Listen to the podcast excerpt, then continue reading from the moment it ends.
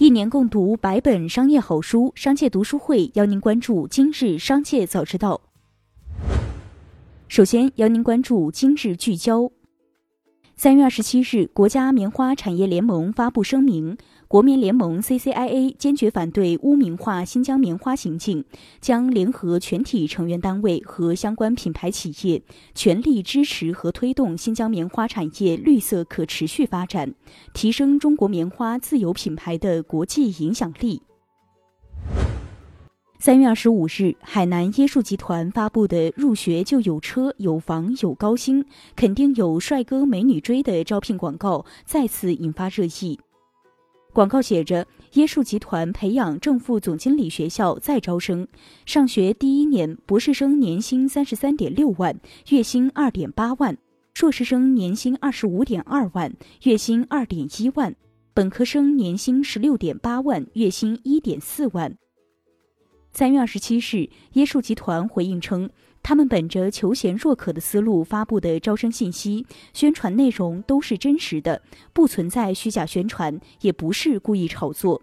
我们没必要博人眼球，这是我们企业一直坚持的宣传风格。继续关注企业动态，最近基金净值跌得肉疼，投资人开始教基金经理炒股。对此，某百亿私募创始人梁红回对投资人：“哪怕你是投资人，不要对我指手画脚，有本事自己赎回，自己去炒股。”梁红随后删除了帖子，并表示经过反思，认为发帖不太妥当。法拉第未来官方显示，FF 九幺已经开始接受预定，预定金为五万元。在签署车辆销售合同前，用户可随时取消预定，定金将全额返还。法拉第未来创始人贾跃亭在微博上发声：FF 上市前再获一亿美元贷款，FF 九幺交付进入倒计时，同时将加速 FF 中国业务落地。此番贾跃亭表态，再引网友关切：“贾总下周回来吗？”日前，中国裁判文书网发布的一份民事判决书显示，被告斗鱼公司的斗鱼主播刘菲尔费未获得授权，在多次直播中演唱涉案歌曲《小跳蛙》，获得了巨大经济利益。原告麒麟童公司认为，严重侵犯了原告对歌曲享有的录音制作者权。斗鱼公司则称已尽到了合理的监管提示义务。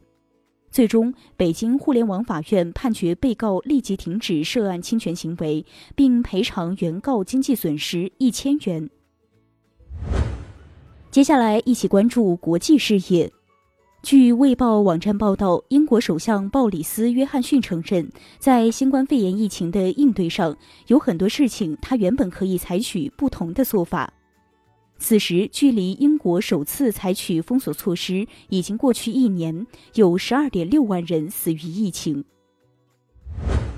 三月二十三日，苏伊士运河航道被搁浅货船堵塞，四天抢救后仍无力脱困。荷兰救援专家团队认为，该超大型货柜轮长次号的脱困条件远比想象中的危险与复杂。保守预期可能要耗上数个星期，最糟糕的情况是货轮将在苏伊士运河断成两半。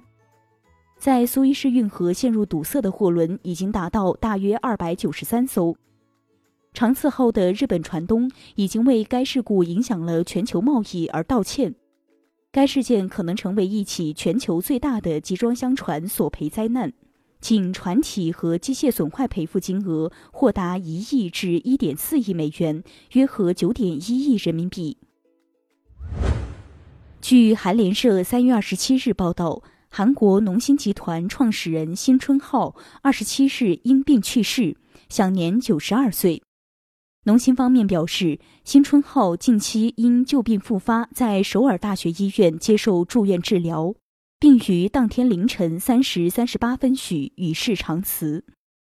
他在任期间研发出新拉面、橄榄油炸酱面、鲜虾片等产品。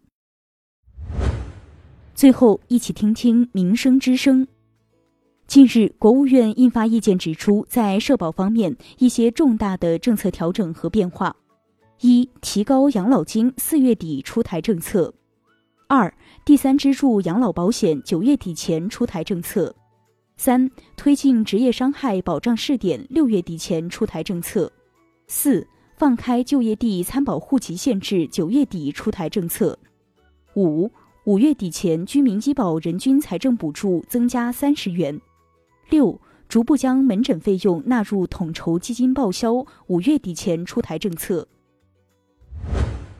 二十五日，长沙高新区一求职者在上厕所时点烟瞬间发生爆炸，事故造成当事人大面积烧伤，窗外六辆车也不同程度受损。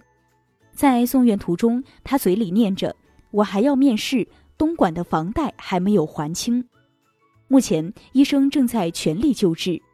据悉，蔡先生毕业后到深圳从事 UI 设计师工作，月薪三万。前两年在东莞买了一套房，欠下五十多万房贷。去年十月，他回到湖南找工作。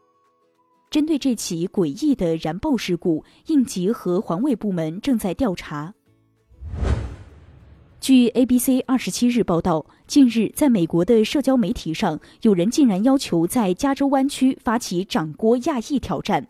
旧金山警方表示，已经对此提高警惕。据悉，所谓的挑战煽动人们在公共交通或公共场所扇亚裔人耳光。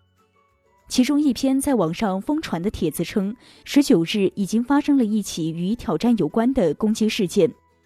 旧金山警察局表示，他们还没有接到相关事件的报告，但已经提醒相关公共交通机构注意潜在的暴力事件。当地时间二十五日，荷兰著名画家文森特·梵高于一八八七年创作的画作《蒙马特街景》以一千一百二十五万欧元的价格拍出，加上佣金后，总价值超过一千三百万欧元，约合一亿元人民币。据报道，这幅画没有公开展出过，由一个家族收藏了一百多年。蒙马特街景创作于1887年，采用更为鲜活和丰富的色彩结构，表明梵高绘画风格出现转变。